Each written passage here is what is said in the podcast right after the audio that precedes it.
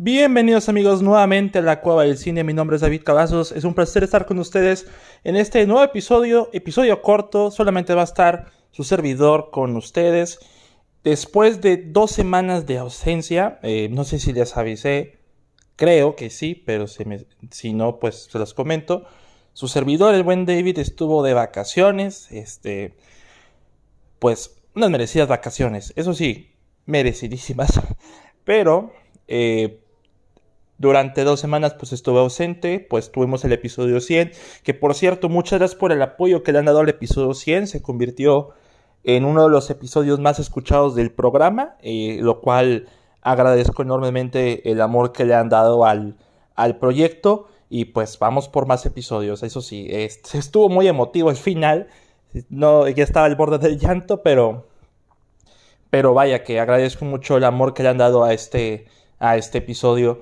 Y pues posteriormente teníamos episodios planeados para, para al menos irnos de vacaciones o irme de vacaciones eh, con algún episodio para sacarlo en como pregrabado, pues. Por cuestiones de tiempo, por cuestiones más que nada de invitados, no pudimos sacar episodio y no había un episodio que yo diga que tuviera que sacarlo solo, eran episodios forzosamente ah, con invitados. Entonces, realmente no, no había forma, era, por cuestiones principalmente de tiempo, los preparativos para el viaje, eh, cuestiones de, la escuela, en, en, cuestiones de titulación. Su servidor ya se, ya se graduó, entonces este, ya sigue lo de la titulación y pues más trámite. Y en cuestión de trabajo, pues acordar todo para las vacaciones programadas. Entonces, pues hubo mucho que hacer y no alcanzó para un episodio después del episodio 100. Hasta ahora. Entonces, después de esas vacaciones chill en playa, en resort y en parques, en su servidor fue a la, Riviera Maya, lo que fue a Scaret y a, y a Explore, donde me, me puse saqué todas las energías en esos parques y pues también el lado más tranquilo, más relax en el resort. Pues ya estamos de vuelta amigos después de dos semanas de ausencia y pues teníamos que regresar con este tema. Ya finalmente llegó Spider-Man No Way Home a los cines después de tanto de tanto de qué hablar, tantas teorías que si había Spider-Verse Spider o no, que los trailers, los pósters feos que salían. Ya, finalmente estamos aquí. Y el buen David, su servidor, va a tener que hablar de la película, dar su opinión de ella a través de, eh, este episodio. Sin embargo, antes les recomiendo leer mi opinión sin spoilers en el blog de la Cueva del Cine. Eh, mi comentario sin spoilers que por cierto, abro paréntesis aquí, tengo muchas reseñas pendientes de varias películas. Eso también es una disculpa a los que también leen las reseñas porque también he recibido, recibido comentarios al respecto. No he podido escribir de manera completa las reseñas este, de algunas películas. La mayoría las he comprimido en un Critic Express, sobre todo las que están en la temporada de premios. Ya hablé de Licorice Pizza, de Spencer, de Flea, de varias que van a estar a la temporada de premios, pero es de manera comprimida, en párrafos solamente. Hay algunas películas que sí me gustaría hablar de manera como más completa, como Licorice Pizza, que hasta el momento yo la considero como la mejor película del año, del 2021, eh, junto con Flea, que es el segundo lugar. Pero por ello también les recomiendo seguirme en Letterboxd como David Cavazos con D y C mayúscula y todo junto, porque ahí van a estar mis opiniones de manera más adelantada lo que van a ver en Airbox lo van a ver en la cueva del cine, pero en Airbox es antes. O sea, es como unas primeras impresiones directas de las películas que voy viendo y ya está hay comentario en Letterboxd de Nightmare Alley de Guillermo del Toro, eh, de la película de memoria protagonizada por Tilda Swinton y obviamente de Spider-Man No Way Home, pero de las películas que voy viendo ahí sale primero los comentarios, ya después en la cueva del cine si su servidor se toma el tiempo de escribir los artículos porque eh, a veces es difícil escribir tres cuartillas, cuatro cuartillas de, de, comentario, de opinión. Yo no le llamo reseña, yo le digo opinión. Y pues hay mucho de qué hablar, muchas películas que ver. O sea, también ya en Letterboxd hablé de White Side Story de Steven Spielberg, pero me falta esa por hablar en la Cueva del Cine, en el blog. Y de Belfast, de Kenneth Branagh, me faltan muchas por hablar. Apenas si logré hacer una de Spider-Man No Way Home, sin spoilers, y dudo mucho que lo haga con spoilers. Entonces, este va a ser mi comentario con spoilers también de, la, de Spider-Man No Way Home, aunque también. Primero voy a hablar sin spoilers, luego ya con spoilers para los que no han visto la película. Que a estas alturas, que ya, como la película se estrenó en miércoles, no cualquier película se estrena en miércoles, la verdad. Eh, para Spider-Man, lo máximo que podíamos esperar es que se estrenara en jueves. No, salió en miércoles. Todavía les faltara que se estrenara, en lunes la maldita película. Entonces, eh, pues a estas alturas ya van cuatro días de, estreno por lo que presiento y siento que ya medio mundo la vio. Ya todo, casi todo el mundo la vio. La va a romper en taquilla. Hasta el momento este, lleva recaudados 165 millones de dólares de los 200 que costó y apenas van cuatro días. Entonces, y eso en México, porque en Estados Unidos apenas salió ayer. Entonces, para que vean que, pues, si voy a hablar con spoilers ah, de manera abierta, es porque asumo que ya todos ya la vieron o ya se spoilearon en Twitter como un servidor antes de ver la película y, o en Facebook en YouTube, no sé, eh, ahí ya asumo. Una disculpa para los que eh, están al pendientes del blog de la Cueva del Cine que no he sacado tanto contenido o al menos una o dos reseñas al mes. Más que nada por cuestiones de tiempo. Eh, reescribir una reseña me toma a lo mucho dos horas, tres horas, eh, y eso sí me va bien. Eh, si me va bien, si mis ideas fluyen al respecto a la película, si no, termina siendo un Critic Express. Y con Spider-Man de eh, No Way Home sí tenía mucho que hablar, porque honestamente, poner a esta película como una de mis más esperadas del año, no tan así, porque ella me conocen. Yo siempre espero las películas como que más de nicho, las más como que las que nadie conoce, para mí termina siendo como que las más eh, esperadas. Si no me equivoco, la película que más esperaba de este año era Nobody con Bob Odenkirk. Y pues yo moría por, de ganas por verla y pues ya la vi, pues me gustó mucho. No es de lo mejor del año, claro, pero era eh, para que entiendan cuáles son las, mis prioridades más en cuáles más espero por factores, por el actor, por el concepto y demás. No Way Home yo la iba a ver porque la iba a ver, por eso sí que digas que la esperaba tanto que la viera, no, no realmente, no porque no me va a gustar, sino porque ya sé cómo es Marvel, las películas de Marvel no las espero tanto porque sé perfectamente que las voy a ir a ver, o sea, eh, sé que me la va a pasar bien. Ah, y pues con No Way Home fue la excepción. He de mencionar que vi la película dos veces ya en el cine el día del estreno, el 15, que esa fue la manera improvisada, porque originalmente compré boletos para el 16, para para lo que me alcanzó, en buen lugar me refiero. Y una vez que regresé de, a Monterrey de vacaciones, que estaba en, Cancún, ese, el mismo 15 estaba en Cancún, eh, tomé el avión, llegué a Monterrey, lo primero que hice fue, si había lugar eh, al menos decente, comprar boletos para la película que sí hubo, más o menos, y lanzarme a ver la película porque honestamente ya no soportaba las, eh, los spoilers. Eh, o al menos la sensación de que ah, ya quiero ver la película, como esa fiebre de estreno, pues. O sea, realmente cuando llega el mero estreno de la película, ahí sí me, me surgen más las ganas de verla por, no sé, este, a lo mejor eh, entrar en el mame, no sé, eh, ahí sí lo, así lo puedo dejar. El punto es que la vi dos veces. Eh, y vaya, hay algo que aclarar aquí y lo quiero mencionar y en la también y me han tirado un poquito de hate por esto. De manera interna, o sea, no, no en comentarios como tal, pero esto de lo que me ha mencionado Martin Scorsese de hace dos años, porque todavía seguimos con ese comentario eh, que personalmente a mí ya me cansa, porque el concepto del cine se ha tergiversado de una manera tan rara, tan extraña, que devaluamos cosas o devaluamos películas cuyas intenciones solamente son entretener. Eh, si lo recuerdan, pues Martin Scorsese dijo que las películas de superhéroes, principalmente las de Marvel, son como montañas rusas, que no son cinema. En cierto modo yo estoy en desacuerdo con él, que se hace que no, que no sean cine, pero también estoy de acuerdo con él en que sí son montañas rusas de parque de atracciones. Y, pues Spider-Man No Way Home es eso, un evento, una montaña rusa de emociones, en la que te la pasas bastante bien.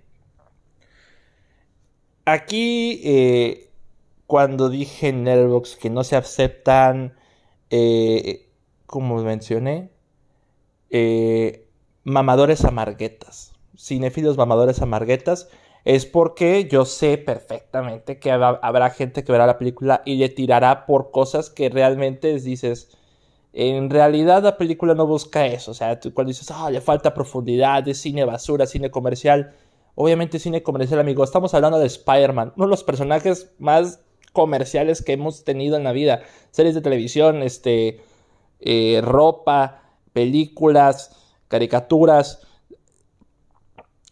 Spider-Man está en todos lados. Hasta en el 7-Eleven están promociones de Spider-Man. O sea, estamos hablando ya eh, de por sí un personaje comercial y una película comercial. O sea, que buscaba hacer una película de Spider-Man, honestamente. Hay sorpresas, claro. Tenemos Into the Spider-Verse, que han sabido manejar muy bien lo que es el, Spider-Verse. Tenemos Spider-Man 2 de Sam Raimi, con temas como que más personales, como el balance entre eh, humano y alter ego, este, eh, persona y alter ego.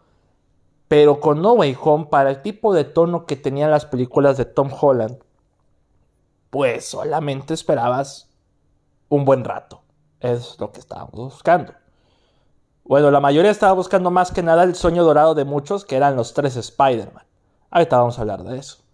Pero eh, yo lo que estaba buscando, si hubiera, si habría habido Spider-Verse o no, era un buen rato. Porque miren, hasta este, a esto te lo comento y se los digo eh, como tal. Yo esto lo menciono o lo, lo comenté con alguien antes de que se estrenara la película. Entonces, si es spoiler o no, si es potencial spoiler, avisados están. Si saldrían los tres Spider-Man, Tom, Tobey Maguire, Andrew Garfield y Tom Holland, la película le van a amar por eso, por ser eh, el fanservice como tal. O sea, a lo que voy es, no importaba si la película era buena o mala o, o si estaba bien hecha o mal escrita. Lo que le importaba a la gente es que saldrían los tres Spider-Man. Capaz que, por ejemplo, que la película era muy buena, bien escrita, bien armada, sin que salieran los tres Spider-Man, la gente le va a odiar. ¿Verdad? O sea, es, lo que... Eh, yo habría esperado eso, honestamente, que la gente la, habría odiado. Ahora bien, que si la película es buena, que por ejemplo están... Eh, pone que la película salen los tres Spider-Man y está bien armada, bien construida, eh, bien contada pues para mí era como que vaya, o sea, premio doble. O sea, tenemos una buena película que esté bien construida y eh, el sueño dorado de mucho, los tres Spider-Man. En Spider-Man No Way Home, eh, en este caso, decidimos un poquito de todo, por ponerlo así. Eh, ya la, opinión con spoilers, sin spoilers está tergiversada, pero ojo, aquí con, con spoilers. Digo, sin spoilers, perdón. ok. ¿Qué me pareció la película? Como le mencioné, una montaña rusa de emociones. ¿Es la mejor película de Spider-Man? No. ¿Es la mejor película del Marvel? No. ¿La mejor película de superhéroes del año?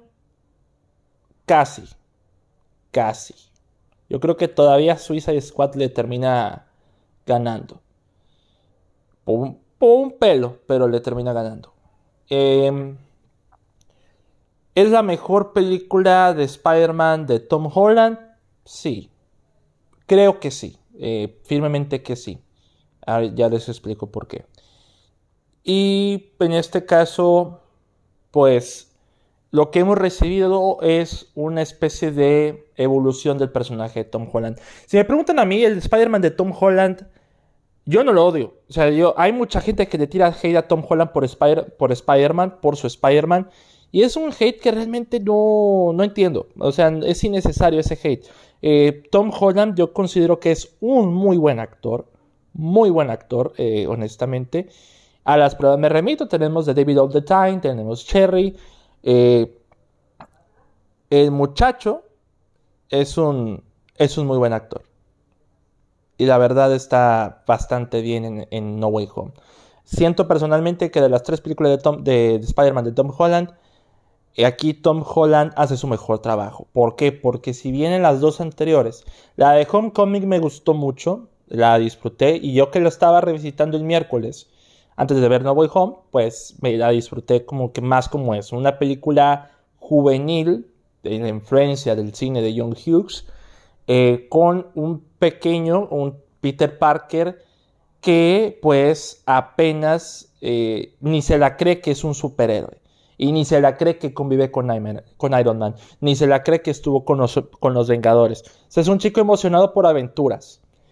No sabe lo que hace oye, ok, esta es un chico que suponemos que va a crecer. Far From Home, cuando la vi, no me gustó tanto. ¿Por qué? Porque repetimos, eh, parece una reiniciada Peter Parker. O sea, en el sentido de que Peter como que no entendió lo que pasó en la película anterior con lo que es, por ejemplo, aprender de tus errores. ¿Y qué hace? va y tropieza eh, con la misma piedra otra vez. Este caso, pues igual, comete errores, pero son errores que dices, bueno amigo, ya para este punto ya debiste haber entendido que no deberías confiar en nadie. Entonces, ahí sí es cuando ya en Far From Home, incluso en Far From Home te venía la idea del multiverso. O sea, ya te lo estaban plantando la semilla, pero todos nos, todos nos emocionamos desde esa película. Por un tazo con cuando eh, salía el Spider-Man de Tom Holland y en fondo el logo del, de la araña de Tobey Maguire. Entonces, ahí empezó todo. No me encantó, siento que es la más floja de las tres que tenemos en realmente. Eh, aunque el villano de misterio de Jake Gyllenhaal no estaba nada mal, aunque las motivaciones nuevamente también recaímos en ese error de que por culpa de Stark pues surge este villano pero nos plantó la semilla principal de lo que iba a ser No, Way Home. O al menos eso pensaba yo. En esto, pues, eh, No Way Home inicia donde Far From Home nos dejó, que Misterio eh, lanza un video donde revela que Peter Parker es Spider-Man, lo revela al mundo.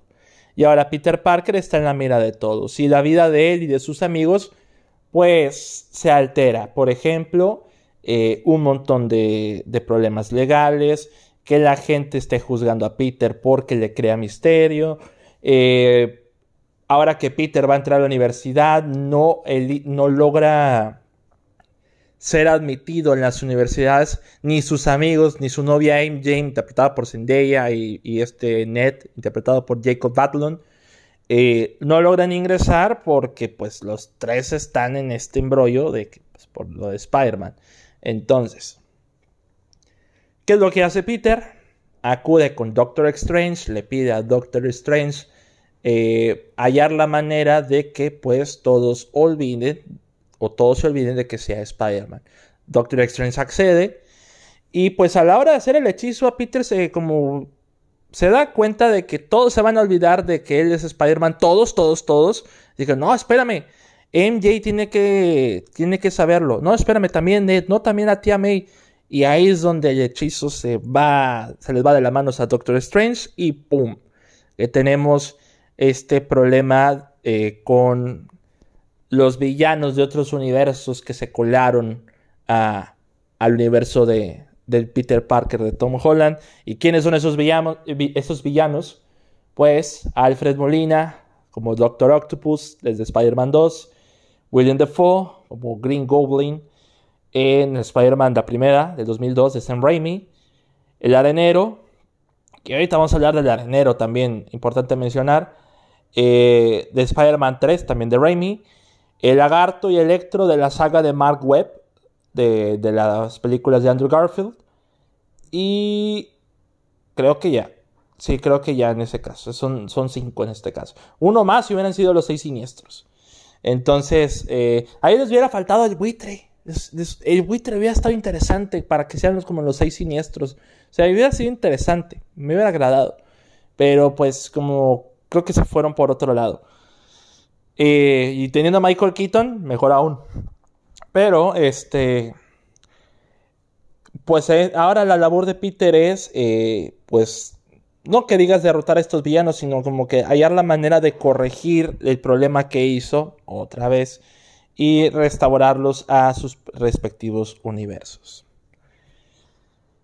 Ya, la verdad, aquí siento una mayor evolución de lo que es Tom Holland. Yo creo que con los eventos que suceden en esta película, eh, no dudo en lo absoluto de que Tom Holland, si no lo es ya, lo será en las futuras películas en las que salga va a ser un gran Spider-Man.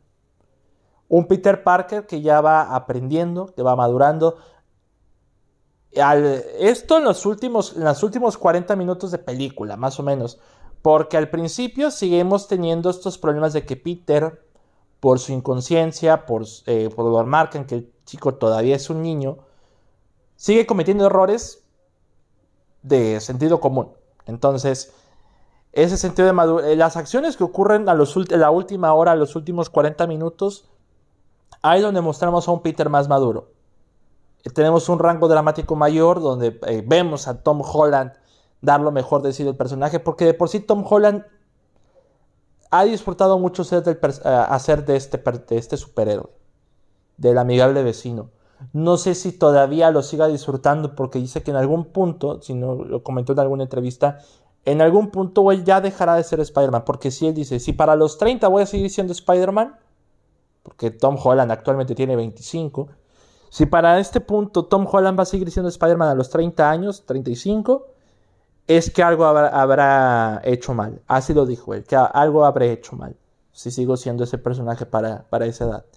Entonces, eh, aquí yo siento que tenemos una evolución de Peter más marcada en, esa última hora que en, los, en el primer y segundo acto. Esta película siento que es un Avengers Endgame. En toda la expresión de la palabra. ¿Por qué? Número uno. Es un evento que desde las mismas preventas sabes que va a ser un, evento. Las preventas de boletos fue un caos. O sea, yo tuve que ir al cine a comprar los boletos en persona, no en internet. En internet se cayó las, eh, eh, las aplicaciones de los cines. ir a comprar boletos en preventa, eso era algo muy 2002, 2003. Ahora, este, para El Señor de los Anillos, quizás, para Spider-Man 2, eh, o el del 2004. Y aquí se hizo esto porque las aplicaciones de los cines se cayeron. Eh, desde ahí sabes que hasta en Cuernavaca se pelearon por, no por los boletos, sino porque se metieron a la fila un par de chicos y pues dices, oye, pues te metiste a la fila y pues se empezaron los trancazos. Pero de igual forma, fueron por los boletos. Entonces, para que vean que esta es una, esto es una película evento, como Avengers Endgame. Y en, un, en este tipo de películas que ponen fanservice, hay fanservice del bueno, hay fanservice del malo. Y en cuando me refiero a fanservice del malo, estoy mirando a Star Wars Episodio 9, que si bien hacía fanservice como tal, era parchando los errores de las películas pasadas. Y aquí es una especie de fanservice como Endgame de que, ok, todo lo que está pasando eh, es el medio para un fin. El fin es mostrar esta épica batalla, esta épica nostalgia, te puedo decir, épica nostalgia, con todos los personajes que ya conocemos los villanos más que nada. Y pues aquí no importa más que nada. Hay películas que que importan el cómo en lugar del qué o el por qué. O a veces importan más el por qué que el cómo y el qué. Y en No Way Home, aquí digo, importa más que nada el qué en lugar del cómo y el por qué. en el sentido de que lo que pasa es de la manera más conveniente posible. O sea, la película no te diría que sean errores de guion, los tiene, evidentemente. No es una película perfecta. Pero a esos errores de guion se puede decir que gracias a esos errores tenemos lo que tenemos. Que es básicamente una película emocionante, divertida, que si bien es, es un fanservice que se lo, lo hicieron muy temprano, porque para Endgame para, eh, era la película que cerraba un ciclo en Marvel, después de veintitantas películas. El fanservice se lo tenía ganado. En, cualquier, en todo momento el fanservice se lo tenía ganado.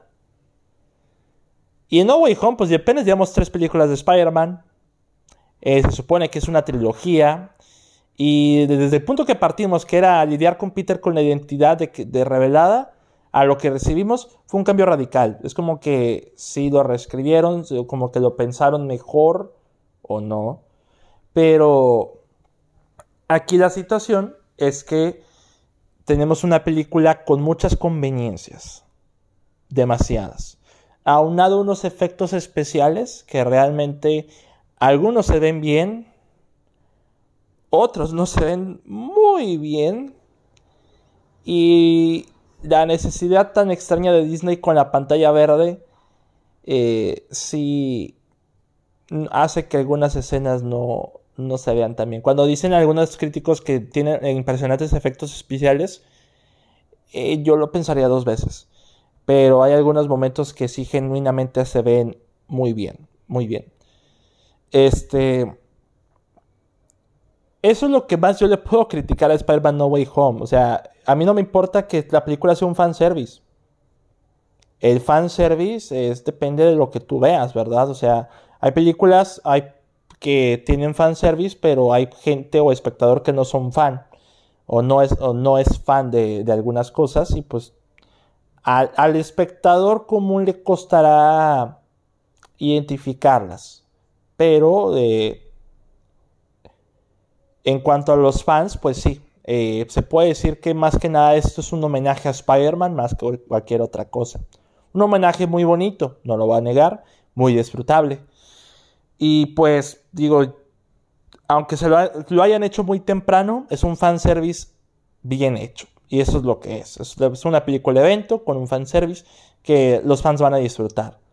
Si les puedo decir mi reseña con, eh, sin spoilers en lo que es ya 27 minutos de episodio, es eso. Eh, es un fanservice disfrutable a más no poder, que tiene cierto corazón.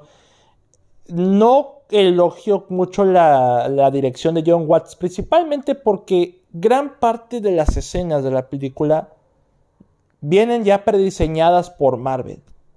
Hay un video, eh, de, a ver si lo busco o encuentro, pero creo que es de Insider, donde nos muestran que la mayoría de las escenas de pelea o las escenas de acción, las escenas de grandes efectos, entre comillas, especiales de Marvel, realmente no son decisiones del director, son decisiones de Marvel. El director nada más va a coordinar, pero la mayoría de las escenas ya tienen storyboards desde Marvel, de los mismos productores, no es del director. Por lo que tirarle a John Watts por las películas de Spider-Man es irrelevante, porque John Watts no tiene tanto poder creativo en, en la dirección como uno pensaría, como lo es Sam Raimi, que se da el lujo de hacer sus propios guiños a películas de su autoría como Evil Dead. O Mark Webb, Webb solamente tenía una película después de ser Spider-Man. Entonces, eh, una película antes, mejor dicho, que es la de 500 eh, días con ella. John Watts tenía dos películas antes de, de hacer Spider-Man. O sea, no se ve un sello de autor en él. La mayoría de las cosas están hechas por Marvel. Entonces, criticarlo por hacer las peores películas de Spider-Man, pues eh, no va, la verdad. Y tirarle hate o darle las gracias eh, por lo que recibimos, tampoco creo que sea muy relevante. Aunque no es un mal director, eso sin duda. No, John Watts no es, un mal director. Espero ver qué vaya a hacer con los Cuatro Fantásticos en los próximos dos años. Quiero hablar de la película con spoilers ya. Ya llevamos un buen rato hablando de la película sin spoilers. Eh, me gustaría empezar con los villanos. con el arenero con el lagarto. Que de los todos los villanos que nos muestra conocidos de No Way Home, estos dos son los más relegados. O salen para hacer bromas, o pues está solamente como para de fondo. Que es un buen punto. La comedia en esta película sí me hizo efecto en varias escenas, pero siento personalmente que en los momentos como que más serios o en los que como que deja procesar el momento, como que déjalo dejarse llevar por el momento, el chiste lo interrumpe. Pero yo creo que eso ya es cuestión del sentido del humor. Pero si nos vamos por los villanos, que el, el arenero y lagarto, que tiene sus momentos cómicos, eh, son los más relegados, la verdad. O sea, es bueno verlos, pero la mayoría son CGI. Realmente los actores, Thomas Hayden Church, de que es eh, Sadman, Flynn Marco, y Royce Ifans, que hace de eh, Lagarto, solamente prestaron su voz para el personaje. cuando los cura, los Spider-Man los, los cura, los vemos en su forma humana, pero son reciclaje de las películas anteriores. Eh, no me había dado en cuenta en Twitter, pero... Eh, eh, y al principio lo tomé como algo negativo, pero ya cuando la vi por una... o sea, que la, opinión como tirar hate. al principio tomé la, la, la opinión que vi en Twitter como tirar hate. Pero de repente vi la película una segunda vez y dije, esta, esta reacción ya la había visto antes. O sea, esas expresiones que hacían los actores, o sea, ya las vi, antes, no podían hacer las mismas. Hasta que ya, pues, vi, más que nada, ya, y si lo confirmaron, que, este, tanto el arenero como el Deezer en su forma humana son, son reciclaje de las películas anteriores, recreaciones como digitales de ellos. De Reese Ifans, ah, lo entendería, porque estaba filmando The Kingsman, que saldrá en los próximos días en el cine. Y Thomas Hayden Church pues solamente prestó la voz. Entonces, se entiende por qué estos dos villanos no están tanto en pantalla. Y, y por qué el arenero solamente está en su forma de arena en lugar de su forma humana. Y el lagarto solamente pues en su, en su forma de monstruo, ¿verdad?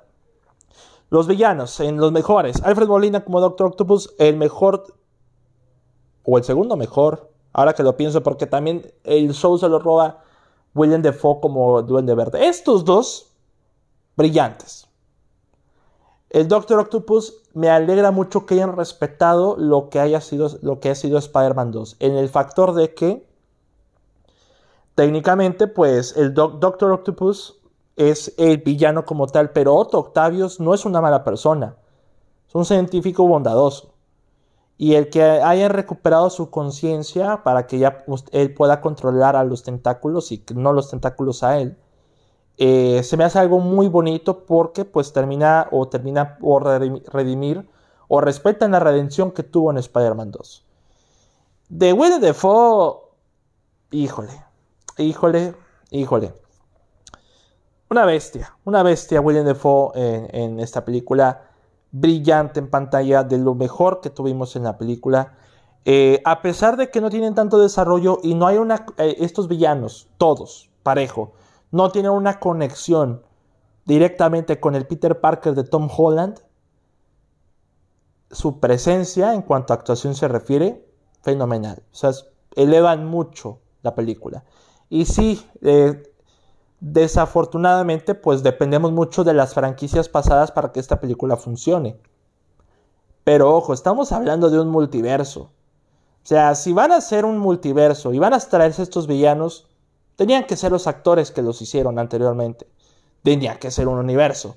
Entonces, pues, o sea, si me dicen, depende mucho de las películas anteriores, sí, lo va a hacer, ya lo sabíamos. Desde, que, desde que nos enteramos que iban a ser los villanos, iba a ser eso. Así que pues tomarlo como algo negativo es como que, vaya amigo, ya era algo que estabas esperando desde antes. O sea, personalmente da igual. En cambio, Jamie Foxx como Electro me gustó. Estuvo bien. No se me hizo como un personaje. Ya, ya no se me hizo la caricatura de la película de, Amazing Spider-Man 2. Que personalmente no me gustó la película. Pero eh, O al menos la primera vez que la vi sí me gustó y ya después como que mm, no me encantó tanto. Pero es el Jamie Foxx del 2014 se me hacía una completa caricatura comparada con ahora. Aunque aquí no tiene desarrollo alguno, me, me agrada más como se ve ahora que como estaba antes, sin duda. Momentos destacables. cuando me refiero al desarrollo de Tom Holland, a la evolución que está teniendo, al peso que tiene como héroe, teníamos que hablar de la tía May.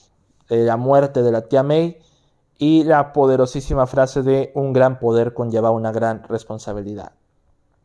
Aquí es donde Tom Holland sale su, reluce más su actuación en este aspecto de cuando la tía May ya está muriendo, la, expresión de Holland está bastante bien y se nota esa rabia que caracterizaba a Toby en, en las películas del 2002 y un poquito de Andrew Garfield en la, del 2012. Entonces, realmente eh, tenemos una presencia bastante buena de cómo vas a formar al héroe, que los eventos trágicos estaban formando al héroe, porque en las dos anteriores eh, realmente eran unas películas muy relax. Tenemos un Peter Parker muy relax que soñó con ser héroe, pero realmente lo veía más como un lujo que como una maldición. Y aquí finalmente vemos a un, Peter Parker que ve a Spider-Man como una maldición que su rol como héroe está perjudicando a las personas que ama. Y lo mejor que puede hacer es alejarse, ser un héroe, solitario. No por mucho, porque, pues finalmente amigos, se les cumplió. Tenemos un Spider-Verse. Esto pues no lo considero spoiler porque pues, eso sí amigos, eso sí. La película ya no las habían spoileado desde un mes antes, desde la foto que estaban los tres Spider-Man, desde la foto que estaba Matt Murdock eh, con Peter Happy y la tía May. Desde hace un mes nos spoilaron la película. Entonces, la campaña de no spoilers de No Way Home sí es algo innecesaria. Porque de tantas teorías que hicieron, de tantas cosas que han filtrado, realmente no hay sorpresas. No hay sorpresas en la película. Eh, la única sorpresa que tuvo para mí fue la muerte de la tía May, nada más. Yo no leí ningún, ningún guion filtrado, solamente me, atuve a lo que tenía en, en Twitter. Pero aún así yo me la pasé bomba. Yo grité en la sala cuando apareció Andrew Garfield. Yo grité en la sala cuando aparece Toby Maguire. Entonces, pues yo me emocioné. Pero no, eran sorpresas. Me emocionó verlos pero no me sorprendió que iban a salir, porque al final de cuentas todos estaban buscando eso. Todos teníamos de teoría eso. Entonces, así que digas, wow, fue un giro de tuerca que verlos en pantalla, un, eh, algo que sí teníamos que ocultar, realmente no, porque ya estaba súper cantadísimo que iban a salir. Pero de que fue muy bueno verlos en pantalla, fue muy bueno. Y ponle que mi favorito de los Spider-Man es Tobey Maguire. El de Andrew Garfield me gusta más como Spider-Man que como Peter Parker. Y al de Tobey Maguire me gusta más como, como Peter Parker que como Spider-Man. Bueno, Spider-Man sí me gusta mucho, obviamente, pero Peter Parker tuvo más eh, tiene un desarrollo fuerte en las de Sam Raimi.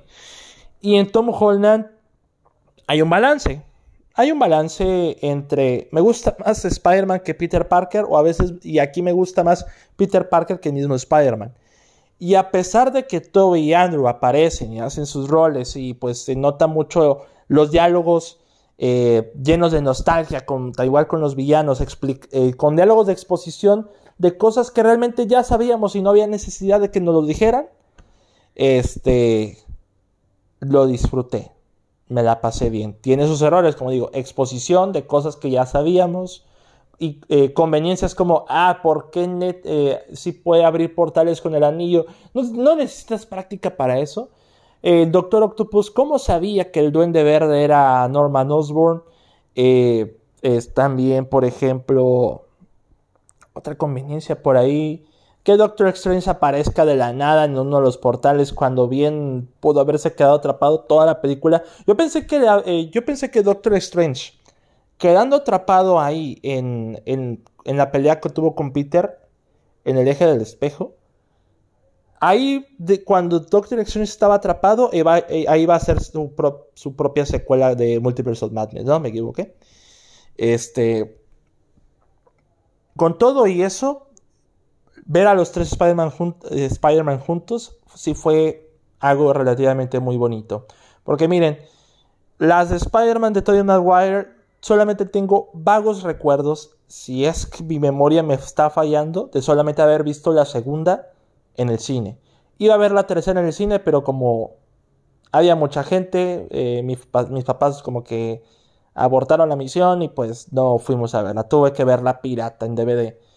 Eh, las de Andrew Garfield, las dos, sí las, vi, las vi en el cine. Bueno, la primera la, primero la vi pirata y luego ya la vi en el cine. Y las de Tom Holland, la Homecoming la vi en el cine, Far From Home no. Esta sí la vi dos veces. Entonces, es una evolución con Spider-Man muy dispareja, pero ver a los tres, pues, es una sensación muy bonita. Los diálogos que tienen, que son, es lo que me gustó mucho de los tres en pantalla.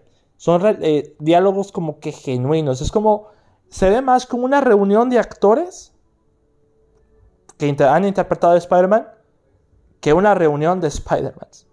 Desde como que, ah, tú sacas la araña por las muñecas, oh, no, yo tengo este eh, disparadores, ¿no? A mí me duele la espalda, quieres que te la truene, ¿no? Ese, tipo de, de, cosas. Como que me causaron como que mucha emoción. Y ese plano donde están los tres está bastante bien. Hay momentos que sí se ve el CGI a, más no poder, principalmente con Andrew. En la escena donde rescata a MJ, haciendo como que este callback a cuando perdió a Gwen Stacy. Cuando aterrizan, ¡pum! como que la emoción se corta porque el CGI está al, al pie de, al, ¿cómo se dice? Ah, ya, no, ya no me acuerdo cómo era el dicho. A primera vista lo puedo poner. Es que me distraje porque no sé quién puso música en la calle, pero ya se está escuchando música. Sábado de la noche, amigos, sábado de la noche. Sabadito hace set. Este, Ah, ahí está, todavía se escucha la música. Una disculpa por el ruido, para que vean, estoy grabando en celular. Entonces, en este caso, yo puedo argumentar que ver a los tres Spider-Man es muy bueno, pero también me agradó mucho eh, eh, esto de que redimen a Doctor Octopus y su encuentro con Peter que le dice, mírate, ya eres un adulto que como lo dicen en Facebook, siento que es como una, una especie de mensaje para el espectador que creció con las películas, para, para el que vio desde Tobey Maguire y demás, que ya, o sea, ya hemos crecido, ya estamos bien barijones, la verdad. Tenemos, ahora es que tenemos peleas en la Coliseo, amigos, peleas en la Coliseo. Este... Y pues eso, amigos. Eh, yo siento que ahí toda la rabia que tiene a Peter Parker por la muerte de la tía May, la canalizan eh, o la refuerzan los dos Spider-Man, que ojo, aquí también muy importante, a pesar de que salga Toby Andrew, sigue siendo una película de Tom Holland, el enfoque sigue siendo Tom Holland, y eso también es lo que me agradó bastante, porque vemos su propia batalla, ahora bien, en lugar de los villanos, su propia batalla contra la pérdida, contra la ira, contra la desesperación, y eso es parte de la evolución que tiene el personaje. Y ya para el final, cuando toma esta decisión de hacer que definitivamente todos, todos los que conocen a Peter Parker como Spider-Man se olviden de él, de que él es Spider-Man, que se olviden de Peter Parker, es probablemente es, ya una entrada a lo que será el Spider-Man de, Tom Holland en las próximas películas. Y antes de que nos reflejen al gran Spider-Man que será Tom Holland en las próximas películas, nos dieron como, no sé si aperitivo o regalo, pero nos dieron esta película, nos dieron No Way Home. En, realidad es mucho que procesar, eh, mucho que decir, pero como tal como lo dije en mi reseña escrita, Spider-Man No Way Home consigue eh, llegar a casa y esa casa es el, corazón del espectador. Amigos, voy a cerrar la ventana porque la música del vecino, eh, sí, sí, ah, yo sí creo que se está escuchando. Sí, no, ya, ya hay un buen de ruido. Entonces, Una disculpa por eso, amigos. Eh, cosas de grabar el podcast con un celular. Y pues, fíjense. Ahora bien, después de 45 minutos de episodio, válgame, 45 minutos. ¿Qué les puedo decir de Spider-Man No Way Home? ya con mi opinión toda desordenada, pero ya saben cómo es el estilo de la cueva del cine. Este, todo a última hora, todo desordenado y pues no hay un guion más que la reseña que escribí. Me gustó mucho la, por ejemplo, la escena post créditos de Venom, principalmente porque sale Danny Rojas de Ted Lasso. Y pues, ojo aquí, ¿eh? Un simbionte se quedó en el universo de Spider-Man, ¿eh? Quizás tengamos una versión de lo que tuvimos en Spider-Man 3 de Raimi, pero ya bien hecha con lo de Venom. O no sé qué vaya a pasar. Pero ese nuevo traje que hizo Peter Parker al final de la película, ya un traje casero, súper bonito el traje. Súper bonito. La verdad, muy deslumbrante. Eh, me gustó más Zendaya en esta película, eh, como MJ. La relación entre Peter y MJ se ve un poquito más latente, un poco más fuerte. En parte porque los actores de la vida real son novios, entonces pues son pareja. Entonces como que es un valor agregado. Y Ned me gustó. Eh, hay muchas conveniencias con Ted, con, con Ned. Pero en cuanto al humor se refiere, me agradó bastante. Cuando rompe la carta de admisión rechazada y dice, ah, no, espera, pero se la voy a mostrar a mis padres. Eh, también me, me agradó bastante. Reitero, es un fanservice, los diálogos son sacados de un fanfic, pero es un fanfic, o sea, es un buen fanfic. Es algo que, si lo dijeran hace 5 o 6 años de que iba a, suceder esto, de que, o hace 4 años mejor dicho, de que iba a haber estos tres Spider-Man juntos, nadie lo hubiera imaginado. Nadie hubiera pensado que lo llegarían a hacer. Lo hicieron y aunque Tuvimos que pasar por muchos agujeros de guion, muchas conveniencias para llegar hasta donde está, a donde está, pues todo eso es el medio para un fin. Ese fin es pasarla bien, que es lo único que tenemos que hacer con la película, vivirla, pasarla bien, disfrutarla en el cine. Sí, la distribución de esta película hizo que películas también muy buenas como West Side Story, por ejemplo, colapsaran y las tumbaran de los cines y de las taquillas. Eh, pues, ¿qué se puede hacer? Es Spider-Man. Todo mundo ama Spider-Man. Y no todo, no todo mundo ama West Side Story. Si no, la taquilla hubiera funcionado. Aquí en México debutó en noveno lugar con 2.6 millones de pesos. Lo cual eso no es nada. Ni eh, igual In the Heights fue así. In the Heights, que a mí me encantó, más que West Side Story, debutó así. Entonces, amigazos, amiguitos, si ya vieron Spider-Man No Way Home, ahí me dicen qué les pareció. Yo la disfruté bastante, ya con verla dos veces estoy bien, ya después puedo revisitar momentos, pero es una buena película de Spider-Man, una muy disfrutable, la mejor de Tom Holland, pero no es la mejor de Spider-Man, o sea, tiene muchos problemas de, guion, eh, muchas, muchas conveniencias. En este caso, sobre todo con el poder tener abrir los portales, que Doctor Strange permite que hagan este hechizo, o eh, principalmente también que los poderes de Ned eh, funcionan cuando le conviene, fallan también cuando le conviene. en este caso también qué personajes que aparecen de la nada. O sea, eh, es realmente son es una película hecha de atrás hacia adelante. Pensarlo en el final y después en el por qué. Eso es lo que puede decirse. Y bien, van 49 minutos de episodio. No hay una conclusión más que, pues, ¿qué les puedo decir? Véanla, pásenla bien, que es lo único que tiene que hacer con la película, porque a final de cuentas es una montaña rusa. Como lo dijo Don Martin Scorsese. Pero bueno, cineastas como Paul Thomas Anderson dicen que esta es la película que hará que la gente regrese a los cines.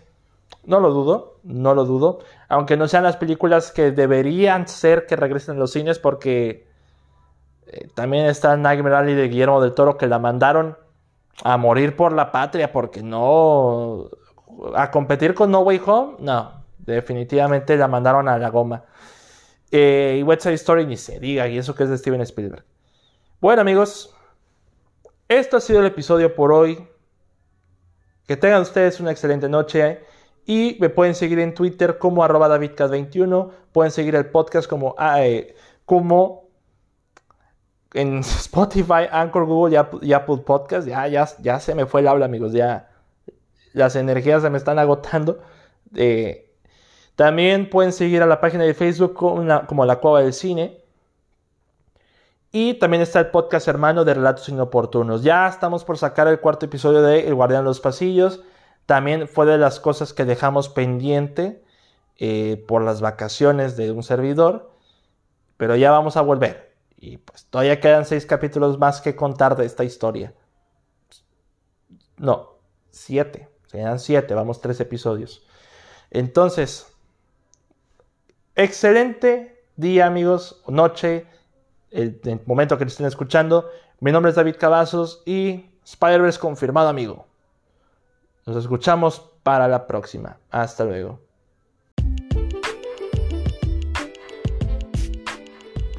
Muchas gracias por escuchar este episodio. Recuerda seguirnos en Spotify, Anchor, Google y Apple Podcast.